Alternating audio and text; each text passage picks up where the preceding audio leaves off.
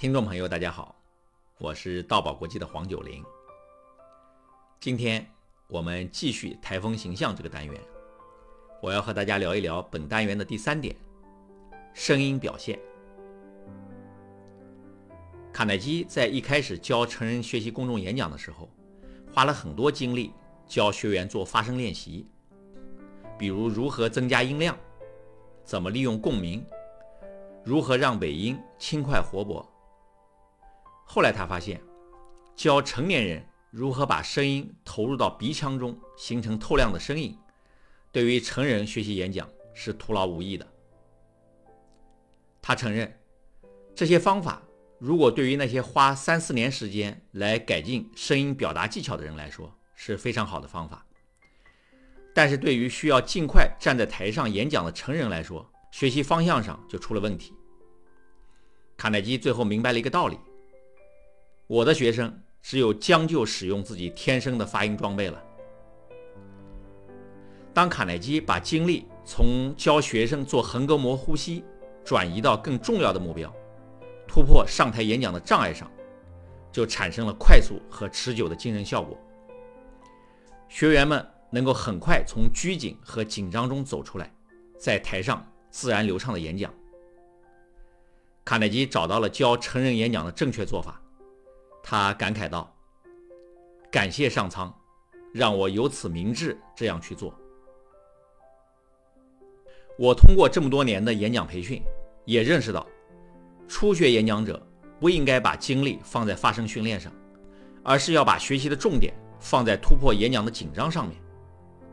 所以，无论是我们的研保当众讲话课程，还是道宝公众演讲课程，都把克服演讲紧张、培养学员上台的自信。”放在学习演讲的第一位。一旦学员把学习演讲的首要目标锁定在培养自信方面，那么他通过训练取得的效果确实是非常惊人的。他们通过短短三天的训练，就可以在台上自由的讲话，甚至在短短两天时间里就可以发表带问答环节的专业演讲。这样的学习效果是学员自己都不敢想象的。一般来说。学员用自己天生就有的发音装备，平常的讲话状态，就可以满足上台演讲的需要，真的没有必要对发声做特别的训练。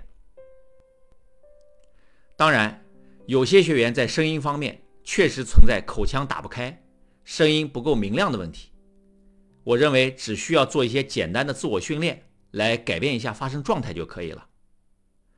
我们只是为了满足演讲的需要而发声。并不是要做职业的播音或主持，或是唱歌，这些专业工作确实需要花上几年的时间做专门的训练，以提高声音的表现力。而我们做演讲，对于声音条件并没有那么高的要求。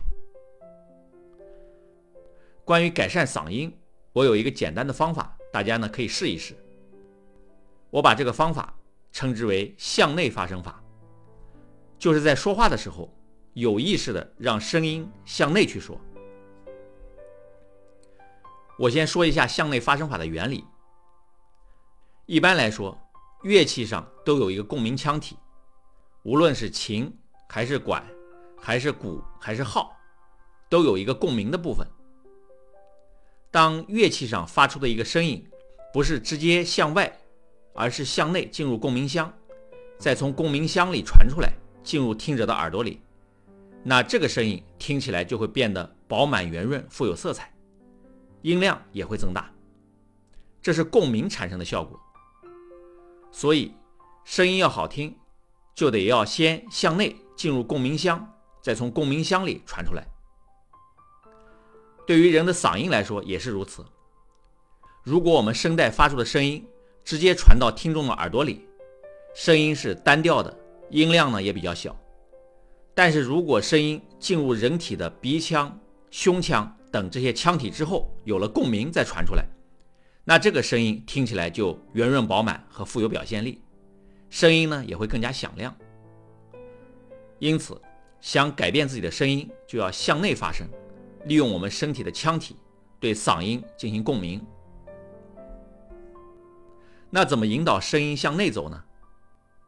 你可以用叫自己名字的方法来体会这种感觉。叫自己名字时，声音只能向内发声，因为自己不在声外。用这个方法，你能比较快的找到向内发声的感觉。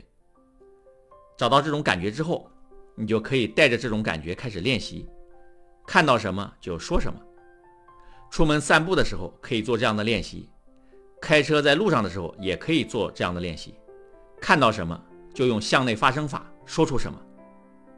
我就是这样训练自己声音的，并没有做过什么专门的训练。